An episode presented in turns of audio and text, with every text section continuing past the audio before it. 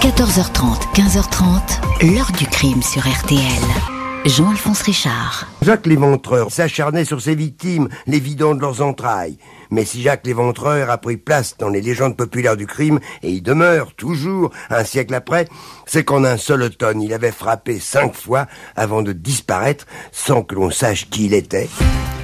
Bonjour, Jacques l'Éventreur. Ce seul nom porte à lui seul et depuis plus d'un siècle toute la légende du crime. Le premier des tueurs en série, entré de plein pied dans la célébrité.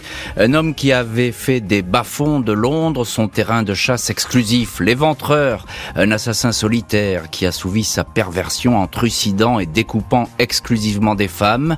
Un individu qui nargue la police en lui envoyant des lettres. Un criminel qui va enflammer et fasciner l'opinion Personne ne connaîtra jamais le visage et le nom de ce sadique.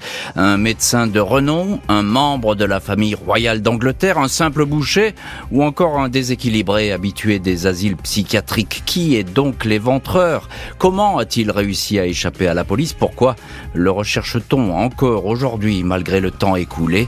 Question posée aujourd'hui à nos invités.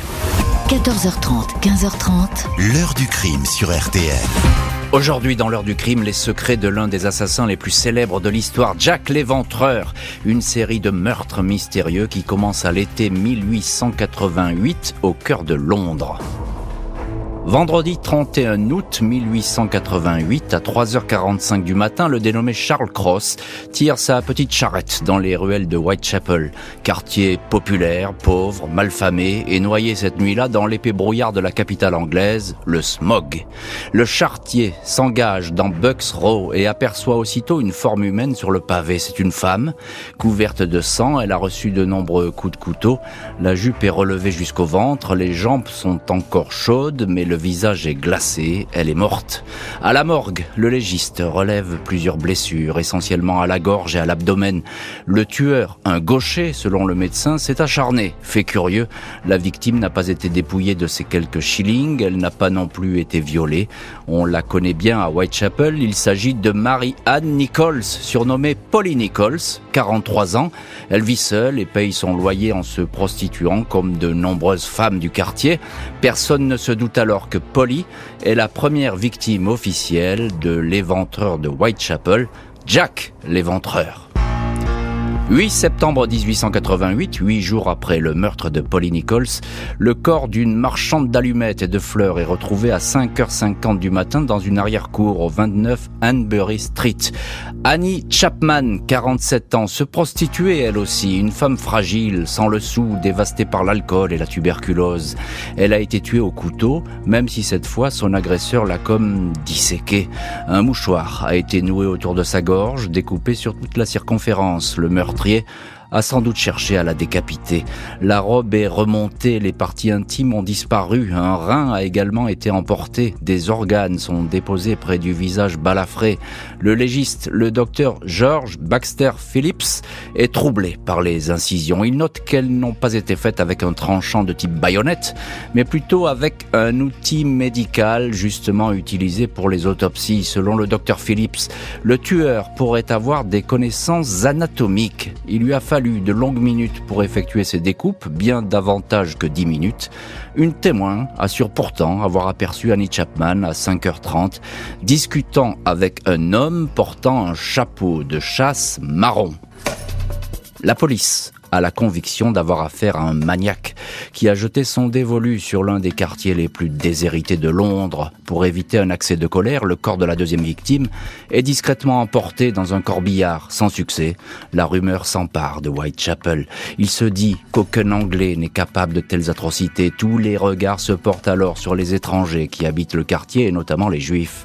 L'un d'eux, qui a menacé de tuer une prostituée, est arrêté et relâché. Idem pour un bottier qui se sert de couteau à longue lame. Il a un alibi. La presse s'empare de l'affaire, fait ses choux gras de l'hypothèse d'un médecin sadique qui entrait au Whitechapel pour assouvir ses fantasmes. 25 septembre 1888, une lettre parvient à la centrale de presse britannique.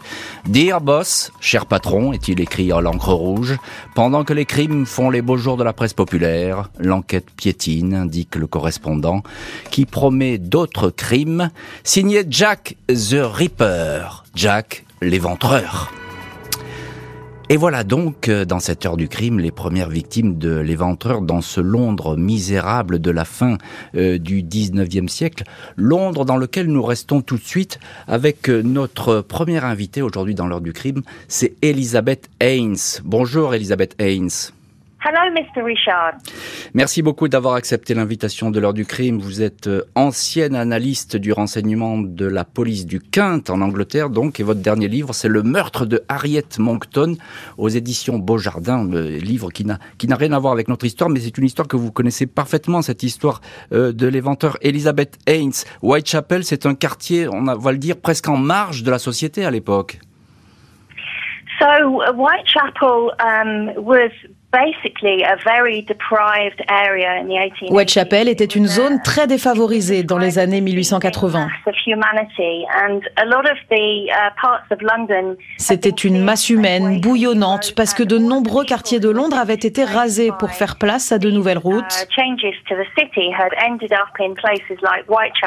Et toutes les personnes qui avaient été déplacées s'étaient retrouvées dans des endroits comme Whitechapel. Uh, Il y avait des gens de toute l'Europe. C'était plein de personnes qui essayaient essentiellement de survivre. Et oui, dans cet horrible, horrible mélange, nous découvrons que les pires des meurtres se sont produits. Alors bonjour Michel Moati. Bonjour. Euh, merci beaucoup d'avoir vous aussi accepté l'invitation de l'heure du crime et d'être aujourd'hui dans le studio de l'heure du crime. Vous êtes sociologue, écrivain, auteur de Retour à Whitechapel, la véritable histoire de Jacques Léventreur qui est sorti chez HC Éditions. Et je signale dans cette même maison d'édition, HC Éditions, votre dernier livre, Rapport sur Nordal L, Nordal le Landais évidemment, qui, dont on a beaucoup parlé dans cette heure du crime, qui va sortir le 17 mars également chez HC euh, Éditions et, c'est sûrement un bouquin passionnant. Je vais m'empresser d'ailleurs de le, de le feuilleter. Euh, Michel Moati, euh, on, on, écoutait ce que dit Elizabeth Haynes sur ce, ce quartier épouvantable à l'époque de, de, Whitechapel. Euh, ce ne sont pas évidemment les premiers meurtres qu'il y a dans ce quartier. Pourquoi on s'intéresse tout de suite à, à ces deux premiers meurtres qui frappent immédiatement l'opinion?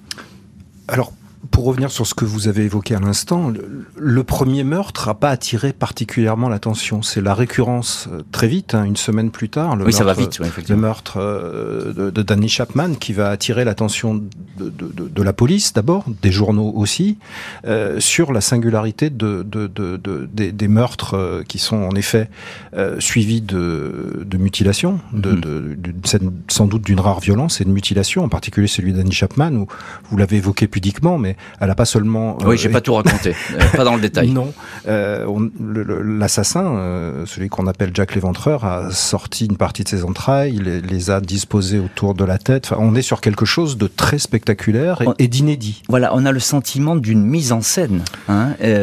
ça, c'est un peu nouveau parce qu'en général, à cette époque, on vole, on tue sans doute pour voler, pour même agresser sexuellement. C'est pas le cas là. C'est le cas dans, dans Whitechapel. En effet, le meurtre est crapuleux. À l'époque, le meurtre dans Whitechapel est un meurtre avant tout de, petites crapules qui veulent voler, dépouiller leurs victimes.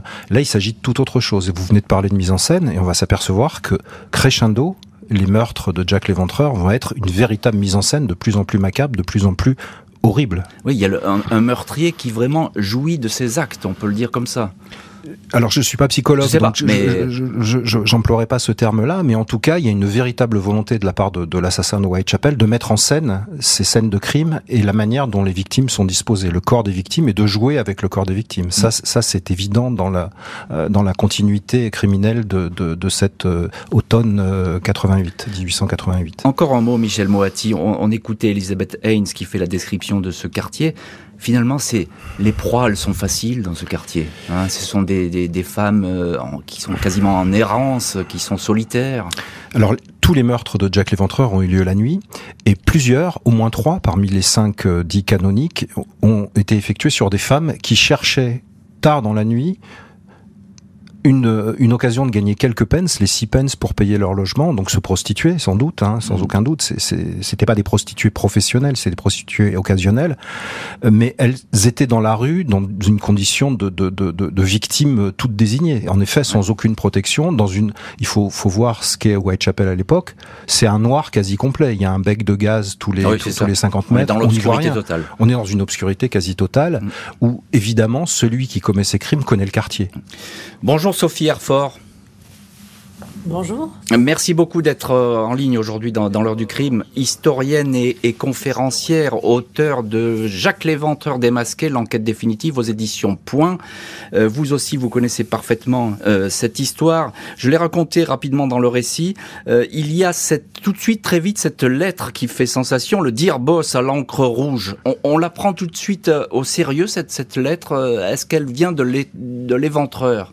En fait, il n'y a, a, pas une seule lettre d'Irboss Letter, mais disons que la, lettre euh, adressée au chef du comité de vigilance de l'époque, dont est le, grand initiateur euh, George Lusk, la lettre du 25 septembre 88 a toutes les raisons quand même de, jeter une première donne. Mais la hmm. lettre d'Irboss Letter, c'est une lettre de sang, c'est une lettre euh, déjà adressée à la Central News pour desservir la presse entière et créer un effet de, stupeur parmi la population. Disons que l'assassin connaît sa partie et euh, il y a tous les ingrédients pour euh, nous laisser à penser que cet homme veut se faire remarquer et va choisir de frapper des symboles forts. il y a une de ces missives qui contient un objet très particulier euh, intérieur d'un de, courrier justement qui n'est pas la dire Bossetter, qui est la, la, From Hell. Oui, On, va en, on va en parler de cette. c'est on, va en parler de cette From Hell, mais voilà, c'est ça. C'est, ça fait partie également de, la mise en scène qui est en train d'être orchestrée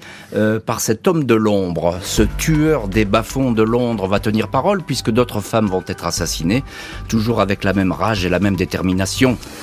Dimanche 30 septembre 1888 au matin, la stupeur s'empare du quartier de Whitechapel. L'éventreur avait promis qu'il repasserait à l'acte. Il a tenu parole. Ces dernières heures, il n'a pas tué une seule femme, mais deux.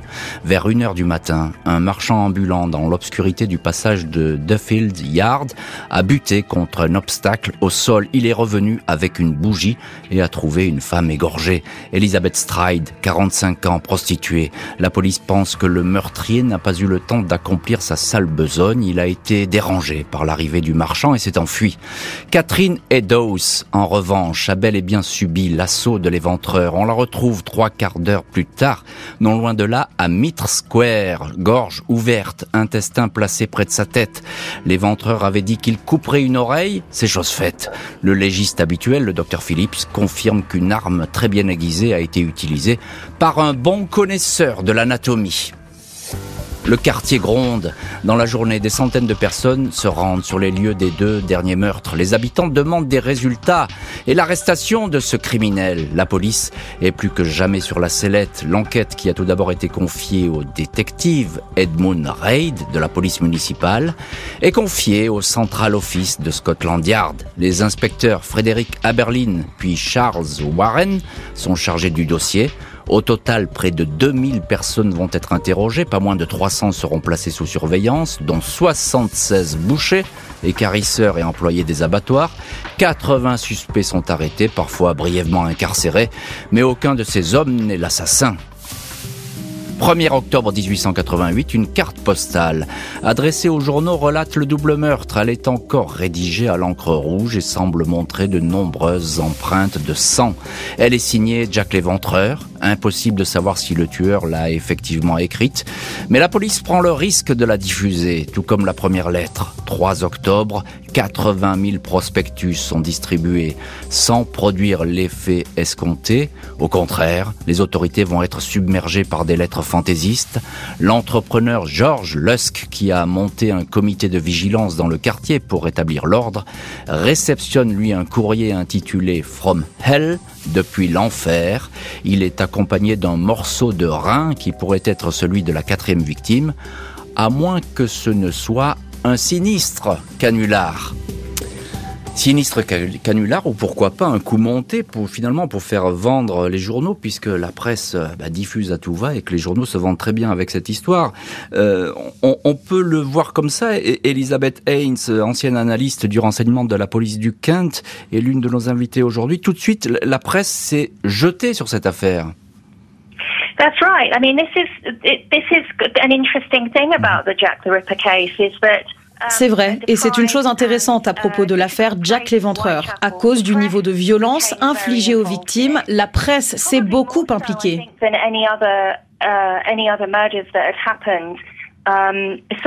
Probablement plus que tout autre meurtre qui s'est produit dans ce quartier, que la plupart des habitants de Londres préfèrent en quelque sorte oublier. Et ça a également été alimenté par des lettres qui ont été soi-disant écrites par Jack l'Éventreur.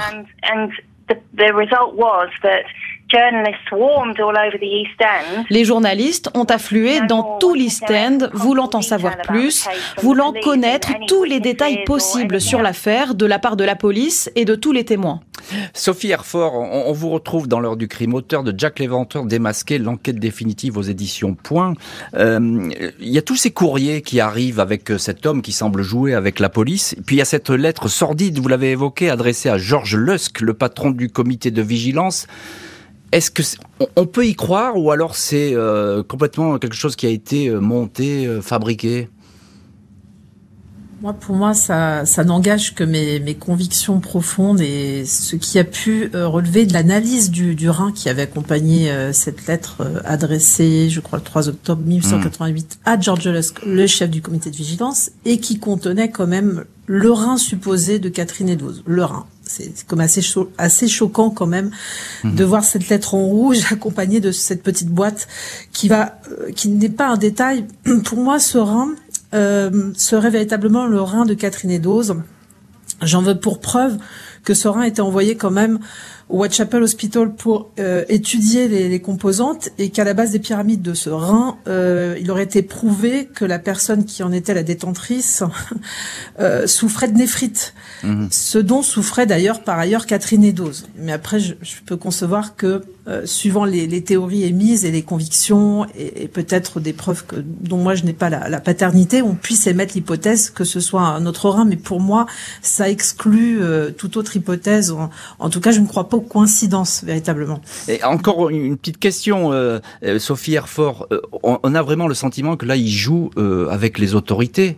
C'est pas n'importe qui finalement cet éventreur. Il, il sait manipuler un petit peu l'opinion. Il sait manipuler la police non seulement il manipule la police, mais l'individu semble connaître les organes de presse de l'intérieur, puisqu'il sait qu'à l'époque, Londres euh, couvre un ensemble de 500 journaux et que la plupart transitent par la célébrissime Central News Agency.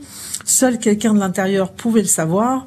Et en écrivant euh, un de ces courriers sanglants au patron de la Central News Agency, il sait que ça va mhm. automatiquement desservir très vite les 500 organes de presse mhm. euh, qui, qui, sont tous les matins vendus euh, par les New Boys, euh, les crieurs du matin, euh, qui annoncent les nouvelles sinistres de, des méfaits de Jack Léventreur. Et effectivement, et c'est des, des, méfaits qui sont suivis au jour le jour par cette population londonienne et, par, et dans ce quartier évidemment de, de, Whitechapel. Michel Moati, auteur, vous, de Retour à Whitechapel, la véritable histoire de Jack Léventreur qui sort chez HC Éditions. très vite, les regards, y compris de la police, hein, il se porte sur les étrangers. C'est pas un Anglais qui a fait ça. C'est pas possible. Nous, on ne sommes pas des barbares. C'est exactement le credo de, des autorités, de la police, de la Metropolitan Police. Les, les, meurtres sont absolument trop horribles pour avoir été commis par un sujet de Sa Gracieuse Majesté, un sujet britannique. Donc c'est un étranger. Mmh. Quand on dit étranger à l'époque, on dit un juif. Les juifs, parce qu'ils sont, ils sont nombreux dans ce quartier. Bien hein, sûr, il y a une population bien sûr, 80 000 juifs, euh, sans doute dans, dans, Whitechapel et les quartiers euh, euh autour, hein, Hospital Fields, euh, Shoreditch, etc. C'est un quartier juif, c'est un quartier d'immigration euh, industrielle, hein, mm -hmm. des, des, juifs, des polonais, des russes, des allemands. donc quand on désigne un étranger, on désigne ces gens-là, ces gens venus de l'est qui vivent dans des conditions extrêmement précaires, suspects qui vit dans une sorte de saleté, de, de précarité, etc. Donc il vient forcément. Qui parle pas anglais. Qui parle mal anglais. Donc l'histoire des lettres, si c'est un juif, elle est un petit peu battue en brèche aussi. Il y, a des, il y a des fautes hein, dans les ah. lettres. Elles sont, elles sont quand même l'œuvre de quelqu'un qui sait écrire, et qui sait écrire à peu près l'anglais. Voilà, et encore une fois, si elles sont authentifiées, si c'est bien l'éventreur qui est derrière, il y a une intelligence. Hein, c'est pas, c'est pas du, du récit complètement fantasmatique. Il y a une construction, il y a une écriture ce qu'il y a de surtout euh, saisissant dans les lettres, c'est le côté narquois, c'est le côté provocateur. Il y a un côté euh, extrêmement euh, je nargue la police. Vous m'attraperez pas. Euh, bah, c'est écrit en toutes lettres. you won't catch me. vous, vous m'attraperez pas. Je, je, je, fais ce que je veux. C'est moi qui décide du temps, de l'heure et de l'endroit. oui, c'est très, c'est très provocateur. Encore un mot, Michel Moati. Comment travaille la police britannique? Elle a été très critiquée. D'abord, c'est la police municipale qui a pris, qui avait la main là-dessus. Ensuite, c'est le Yard. Là, on passe au niveau au-dessus.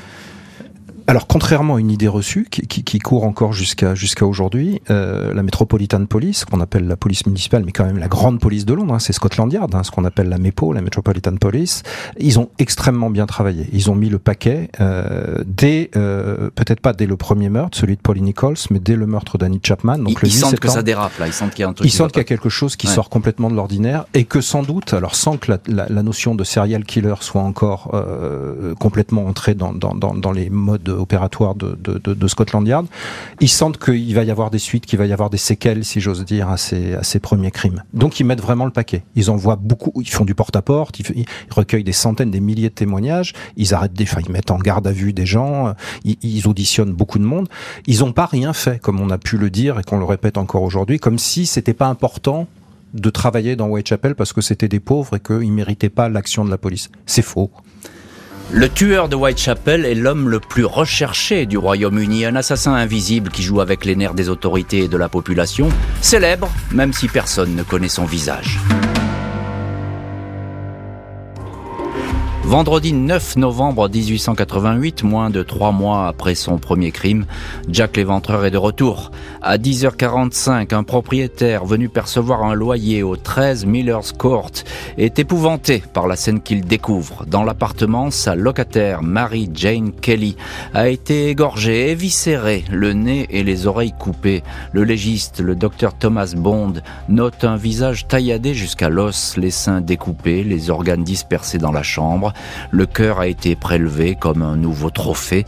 Il s'agit bien de l'éventreur, même si cette fois il a agi dans un immeuble et que la victime est nettement plus jeune que les précédentes, 23 ans seulement. Le docteur Bond pense à un boucher ou à un écarisseur. Il dresse un premier portrait psychologique du tueur, selon lui, un individu solitaire, sujet à des pulsions, des crises de manie meurtrière et sexuelle. La police, tout comme les journaux, court après des suspects qui ne manquent pas. Apparaît le ton de Thomas Krim, médecin et assassin, mais en prison lors de certains meurtres. Le nom aussi du chirurgien de la famille royale, Sir William Gull, ou du gynécologue de la même famille, John Williams. Le prince Albert, duc de Clarence, petit-fils de la reine Victoria est cité, tout comme l'écrivain Lewis Carroll, Alice au pays des merveilles, qui s'intéresse de trop près au dossier. Parmi les suspects, un fils de bonne famille sombré dans la débauche, Montagu John Druitt, Michael Ostrog, un repris de justice russe, ou encore Aaron Kominski, coiffeur juif polonais, décrit comme un obsédé sexuel, interné pour troubles mentaux. Et on va reparler de Kominski, mais dans le chapitre suivant, parce qu'il va manifestement intéresser beaucoup de monde, ce Kominski. Marie Jane Kelly, la cinquième victime, Michel Moati, auteur de Retour à Whitechapel, la véritable histoire de Jack l'Éventreur. Euh, cette victime-là, on peut dire que l'Éventreur a gravi un échelon dans l'horreur et dans la mise en scène, toujours. Absolument. Euh, dans Retour à Whitechapel, dans, dans, dans mon livre, je, je, je, crois que je cite un des protagonistes de l'affaire. Je crois que c'est Thomas Bond que vous venez d'évoquer, qui dit le, médecin, c'est ça. Le médecin, enfin un des deux médecins. Il y a George Baxter Phillips et, et Thomas Bond qui seront jamais d'accord. D'ailleurs, il y en a un qui pense que c'est un chirurgien qui a fait le coup, un médecin, et l'autre qui pense que c'est un boucher. Euh, bon. En tout cas, Bond va dire à propos du meurtre de Mary Kelly, dont il va diriger l'autopsie, il va dire c'est sans doute son chef-d'œuvre avec ah euh, beaucoup de euh, d'ironie. Hein, mais euh, et c'est vrai que quand on regarde les cinq les cinq crimes, les cinq meurtres absolument terrifiants de, de, de Jack l'Éventreur, celui de Mary Kelly, comme vous l'avez dit, s'est déroulé dans un dans sa chambre à l'intérieur. C'est le seul qui se déroule dans un dans un intérieur et non pas dans la rue, et où l'assassin est resté peut-être deux heures, peut-être trois heures. Il a pris son temps. Il a pris son temps. C'est exactement mm. la phrase que j'emploie de Retour à Whitechapel. Il a pris son temps, il a pris ses aises. Il est resté avec sa victime pendant plusieurs heures. Euh, D'où le, tableau euh, épouvantable que, que, que, les enquêteurs vont trouver dans le 13, de 13 Miller's Court quand ils vont découvrir le corps de Mary Kelly. Mm. C'est plus c'est plus un corps humain, c'est autre chose. Oui, est complètement. D'ailleurs, il y a des photos hein, qui existent de l'époque. Euh, c'est la seule. Elles sont difficilement supportables. Enfin, il y, a une photo difficilement supportable, il faut bien le dire, mais où on voit bien le travail, il n'y a pas d'autre d'écarisseur de, cet homme, quel qu'il soit d'ailleurs. Hein. En tout cas, c'est quelqu'un qui manie le couteau avec euh, férocité. Euh, Sophie Erfort, vous, auteur également d'un livre sur l'éventeur, Jack l'éventeur démasqué, l'enquête définitive. Euh, il y a beaucoup de, de, suspects finalement qui apparaissent comme ça au, au, fil de l'eau, et notamment des personnes célèbres. Et la famille royale, qu'est-ce qu'elle vient faire la famille royale là-dessus, à cette époque? Famille royale? Alors, on sait que le petit-fils de la reine Victoria euh, duc Albert Clarence d'Avandal avait été suspecté euh, possiblement d'être le meurtrier, sauf qu'il jouit d'un solide alibi, en tout cas pour le quatrième meurtre. Mais euh, la famille royale était durablement éclaboussée. Et c'est vrai que cette théorie euh, avait été reprise euh, assez souvent par les auteurs, euh, la théorie du complot pour hmm. pas la citer, mais en tout cas ça fait énormément d'éclaboussures au sein de l'establishment. Évidemment que Prince Albert, il y avait très très peu de chances qu'il soit impliqué dans, ces histoires de meurtre au vu des alibis et du profil très fragile euh, psychologiquement, mais, mais pas au sens dangereux du terme qu'il présentait. encore quelques mots. C'est la première description finalement historique d'un serial killer, ce, cet, cet éventreur. Oui, on présente Jacques Léventreur comme euh, l'accoucheur de la modernité, pour reprendre un certain auteur qui le décrivait comme tel, puisque c'est à partir de cette loi des, cinq séries de meurtres qu'on établit un profil de crime qui n'a rien à voir avec euh, des motifs euh, pécuniers, financiers et autres. On a un tueur sans motif, hmm. ou tout du moins obéissant à des, à des motivations sexuelles, qui opère et, et, qui ritualise à chaque fois de la même façon ses meurtres ces victimes avec parfois des, des, des retraits d'organes, des, des, ce qu'on peut dire des trophées qui permettent d'asseoir le, plein pouvoir du meurtrier et sa pleine jouissance aussi. Donc on est face à une nouvelle, une mhm. nouvelle typologie de meurtre. Évidemment, il y avait Jacques Levaché avant, mais on a vraiment posé les bases qu'à partir de l'affaire de Jacques Léventreur sur euh, les cinq victimes canoniques. Et, euh, c'est Jacques Léventreur qui met une nouvelle ouverture psychologique sur ce type de, de tueur en fait.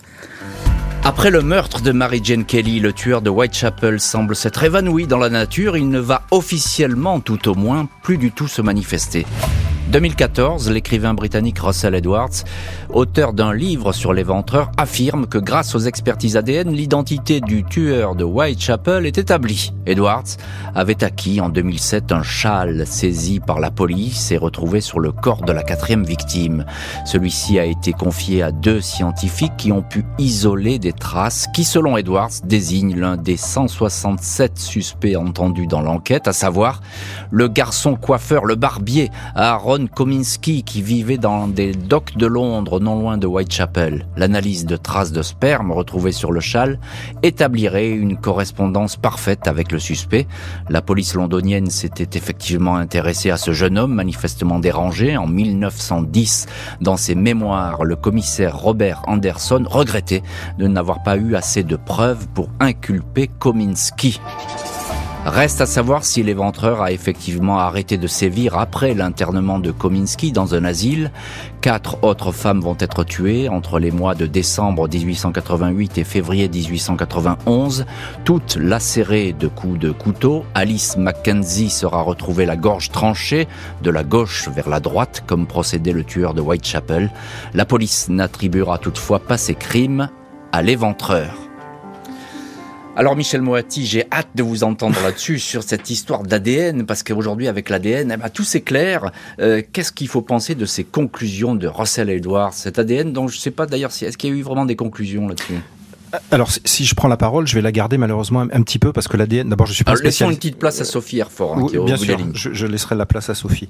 Mais si on parle de l'ADN, il faut en parler sérieusement. Moi, je suis pas un spécialiste de l'ADN, donc je vais parler à travers. Enfin, je vais laisser parler Alec euh, Jeffreys, qui est l'inventeur de l'ADN comme euh, outil d'investigation criminelle, et il a été très formel sur le, le travail de Russell Edwards. Il a dit il s'agit d'une plaisanterie. Il n'y a aucune preuve dans ce dans ce travail que l'ADN retrouvé sur ce châle soit celui de Kosminski. Ça a le mérite d'être clair. Cet ADN correspond à environ 80 000 personnes, peut-être plus, du Whitechapel de 1888. Voilà, c'est un ADN qu'on appelle mitochondrial, c'est pas de l'ADN nucléaire, donc c'est un ADN qui désigne non pas une personne mais un groupe un ce qu'on appelle un allogroupe. Euh, en gros, il désigne euh, la moitié de Whitechapel de l'époque. Donc là-dessus, euh, je pense qu'il y a même plus débat. Sur le châle lui-même, alors c'est encore euh, très compliqué parce que il y a des gens qui ont dit de manière scientifique hein, que ce châle avait été fabriqué en 1910, qu'il est d'époque édouardienne et non pas victorienne, donc il a été fabriqué 12 ans après les meurtres compliqué, euh, qu'on retrouve de l'ADN de quelqu'un qui est totalement indéfini sur un châle, châle qui n'était pas fabriqué à l'époque, volé par un policier qui n'appartenait pas à la brigade qui a effectivement découvert le corps de Catherine Eddowes, ça fait beaucoup. Un, mhm. policier qui n'est pas là, sur un châle qui n'existe pas et un ADN qui désigne à peu près euh, 80 000 personnes.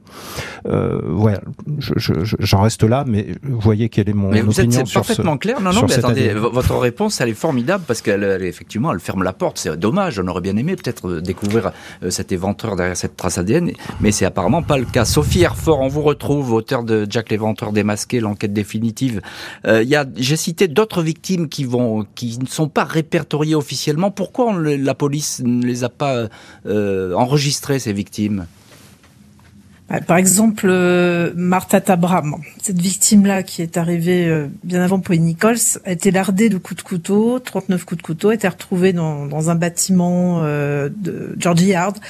Et on n'a jamais pu la, la coller au, titre de, de, victime canonique de Jack Leventreur pour la bonne et simple raison que c'est pas du tout le même mode opératoire. Et y compris pour la victime que vous avez citée, celle de 1891, Catherine Mackenzie, mmh. qui, elle, ne satisfait pas du tout à la même ritualisation. À chaque fois pour Jack l'Éventreur, deux parties de corps sont visées, effectivement, la gorge, où il y a on sait qu'il y a eu un pré-étranglement, égorgement, et l'éventration qui a suivi. On n'est pas du tout sur ce genre de, de déprédation et de lacération et euh, d'exaction sur les autres victimes. Donc c'est pour ça qu'on les a appelées les, les victimes non canoniques. Donc on en a retenu cinq. L'histoire, on a retenu que cinq. De Pauline Nichols à Mary Jane Kelly, qui fut la dernière. Et, et, et, ça, et, ça, et ça, vous, ça vous paraît euh, correct, si je puis dire, en, en termes de, de nombre, ces cinq victimes? Oui, oui, tout à fait. Ça, paraît tout à fait cohérent euh, pour la bonne simple raison que même si l'assassin a pris de l'ampleur par rapport à la deuxième victime qui est Annie Chapman, on retrouve toutes ces petites lacérations coutumières sur le visage, mais aussi des ventrations très caractéristiques du sternum au public qui signent certainement la, la patte d'un connaisseur de la médecine légale ou même sommaire, mais en tout cas qui a des, des fondamentaux, quelques connaissances.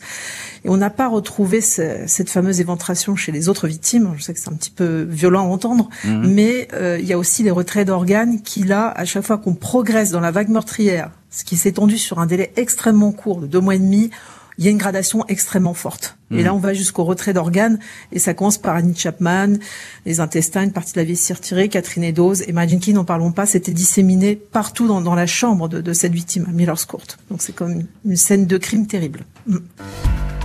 L'ADN, on l'a bien compris, n'est pas concluant dans cette affaire. Trop de doutes semblent encore peser sur cette histoire, trop de pistes demeurent ouvertes. Les enquêteurs ont toujours pensé que le tueur vivait ou avait vécu dans le quartier de Whitechapel, qu'il semblait connaître comme sa poche, capable de se fondre dans le paysage, de ne pas attirer les regards. Identification d'autant plus difficile qu'à l'époque, Whitechapel abrite une population déshéritée, itinérante, qui utilise des noms d'emprunt pour se cacher et fuir les créanciers. La police va encore s'interroger sur la possible existence de plusieurs tueurs. Ils auraient profité de la notoriété de l'éventreur pour brouiller les pistes et commettre leur propre forfait. Cette hypothèse ne pourra jamais être étayée par des indices ou des témoignages. Plus d'un siècle après les faits, le visage de Jack the Ripper, l'homme qui narguait la police, et semait l'effroi au cœur de Londres, ce visage demeure inconnu. Michel Moati, sociologue et écrivain, est l'un de nos invités aujourd'hui dans l'heure du crime. Euh, parmi euh, tous ces suspects, ils sont très nombreux, la liste est très longue, il y a des personnes célèbres, on l'a dit, il y a un peintre qui s'appelle Walter Sickert. Euh, alors lui, il s'est vanté finalement d'avoir été le, tueur, l'assassin.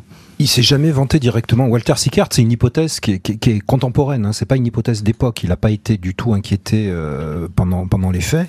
Il s'est vanté d'avoir connu Jack l'Éventreur, d'habiter dans l'appartement de Jack l'Éventreur, et surtout, ce qui a mis euh, la puce à l'oreille à un certain nombre de, d'enquêteurs euh, plus tard, bien plus tard, c'est euh, ces toiles. Walter Sickert était un peintre, un hein, groupe de Camden Town, un peintre connu euh, euh, dans, dans, dans l'histoire anglaise, et il a peint des tableaux qui sont assez saisissants dans la mesure où on reconnaît, ou en tout cas on peut vouloir reconnaître certaines des scènes de crime en particulier la chambre de Mary Jane Kelly, euh, dans certains de ses tableaux, des positions de corps de femme. Euh, il y en a un qui est la reproduction exacte de la position de, euh, de Mary Jane Kelly dans son lit, euh, avec le, enfin une position très caractéristique, genou relevé, la main posée sur le cœur, etc. Dans exactement la même perspective que la photo de, de l'identité judiciaire. Mais peut-être il avait eu accès à ces, à ces photos. Alors les photos étaient euh, a priori pas publiques, elles étaient, de, à ma connaissance, hein, gardées au Black Museum de Scotland Yard. Elles n'étaient pas publiques. et il y a, y a ces déclarations aussi, le fait qu'il a dit qu'il connaissait plus ou moins le, le, le, le meurtrier. Il a été supposé comme étant lui-même le meurtrier. Mm. Ça, on est à peu près certain que c'est pas le cas, puisqu'il était en France au moment où Pauline Nichols a été assassiné. Et comme les deux euh, médecins, euh, Baxter Phillips et Bones, sont absolument formels sur le fait que les cinq meurtres sont de la même main, celui qui n'a pas tué Pauline Nichols n'a pas tué les autres. Exactement. Oui, ça, c'est une même main qui a tué. Euh, et, Sophie Herford, historienne et, conférencière, euh, c'est quelqu'un du quartier, euh, qui connaît bien le quartier, qui, a commis tous ces meurtres. Qu'en pensez-vous? Selon, selon moi, il n'était pas notable que l'individu connaisse plus que ça le quartier. Ça pouvait être quelqu'un qui avait des habitudes de vie, qui pouvait très bien s'encanailler, euh, certains soirs. C'était pas euh, une certitude que l'homme soit euh, un aficionado du, quartier. En tout cas, il en avait une connaissance et il avait très certainement ses habitudes dans, ces quartiers-là. Mais mhm. ce n'est pas une donnée absolue de dire que... C'est pour ça qu'il y a eu des théories sur le profilage géographique, où on a émis l'hypothèse à un moment donné que ça pouvait être un des, des employés de morgue, le suspect. Quel est, notamment qui avait quel, est, quel est votre sentiment là-dessus, Sophie Herford? Dites-moi ce que vous, vous croyez. Qui, pour moi, qui est Jack? Pour moi, euh, c'est pas forcément euh, quelqu'un qui a une connaissance quasi parfaite des quartiers, mais qui les connaît quand même, qui a une connaissance minimale, qui a des habitudes de vie, euh, qui choisit ses, ses, ses, proies, ses victimes les plus vulnérables euh, d'une façon méthodique, qui hmm. les suivait certainement. C'est un pervers narcissique. C'est hmm. pas un psychopathe, quoi qu'on puisse être les deux, d'après le DSM-4, maintenant dit DSM-5, je crois.